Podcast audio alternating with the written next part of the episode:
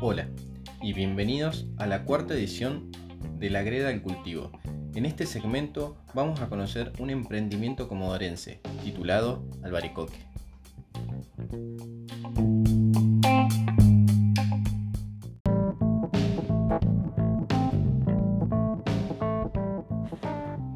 Bueno, hola, ¿cómo están?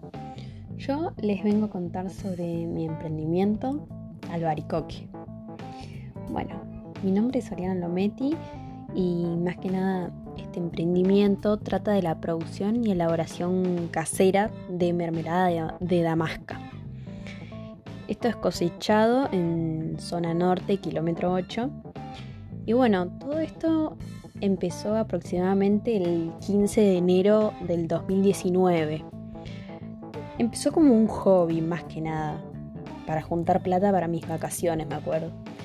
Y, bueno, eh, no tomé dimensión del proyecto hasta que la gente me empezó a compartir, dar likes y hasta pedir envíos al interior. Esto directamente la página empezó a crecer, la gente me empezaba a catalogar como, se empezaban ellos mismos en realidad a catalogar como eh, fieles clientes.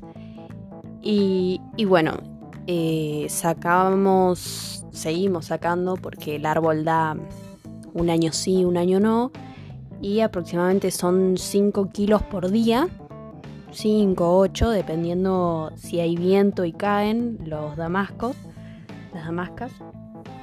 Y, eh, y bueno, y también el tiempo, porque la cocción es eh, son dos, una hora mezclando en caliente y una hora en frío, digamos sin, sin la hornalla prendida. Por ahí yo también recibo ayuda de, mi familia, que también eh, el árbol como está en la casa de mi mamá, yo cosecho y mientras se cosecha mi mamá está dentro realizando una producción, una elaboración.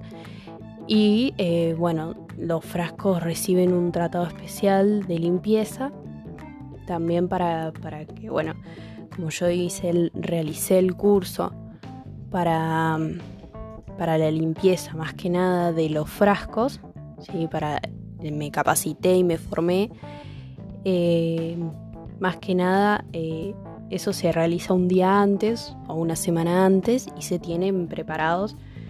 Yo más que nada los tengo adentro de la vajilla, cosa que no le entre ninguna bacteria. Y bueno, el damasco por lo general eh, da en verano y bueno, y es una producción bastante corta porque una vez que se termina, termina de dar el árbol, no vuelve hasta no el próximo año, sino el próximo. ¿sí?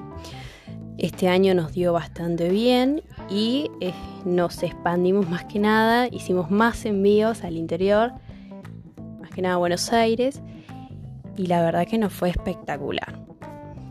Fue un emprendimiento que no sabíamos que iba a tener esta dimensión y bueno, nuestra página de Facebook, ahí pueden ver todas las imágenes, fotos, yo puse mi teléfono personal, también subí videos realizando el dulce y bueno, ¿quién dice que el día de mañana nos... Eh, nos podamos expandir hacia otros sabores, que es lo que me gustaría. También cosechamos peras, eh, ciruelas y uvas. Así que, mm, qué bueno. Muchísimas gracias por esta entrevista y, bueno, gracias por compartir mi, emprendimiento. ¿Sí? Así que si quieren, me pueden seguir. La página es Albaricoque el nombre también fue pensado cómo le poníamos eh, a la página. Y pensando, dijimos, ¿qué tal si va al baricoque? Bueno, nos gustó a todos. Así que, que bueno, empezamos.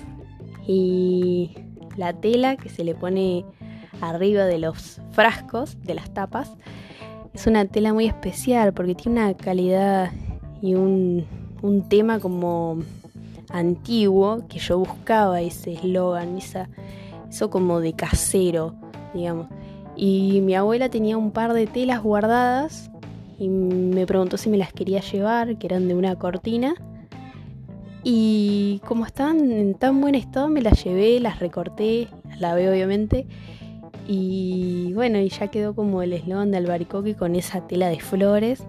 Sí, la, la etiqueta es muy casera.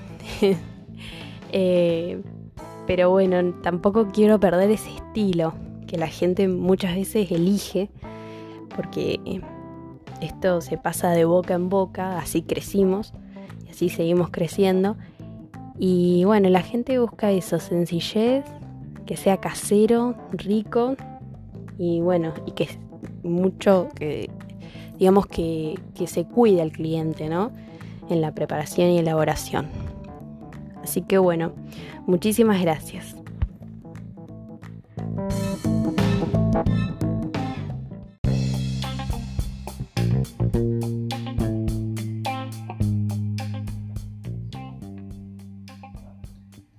Muchas gracias Valina por participar y pueden encontrar este reportaje y mucho más en nuestro web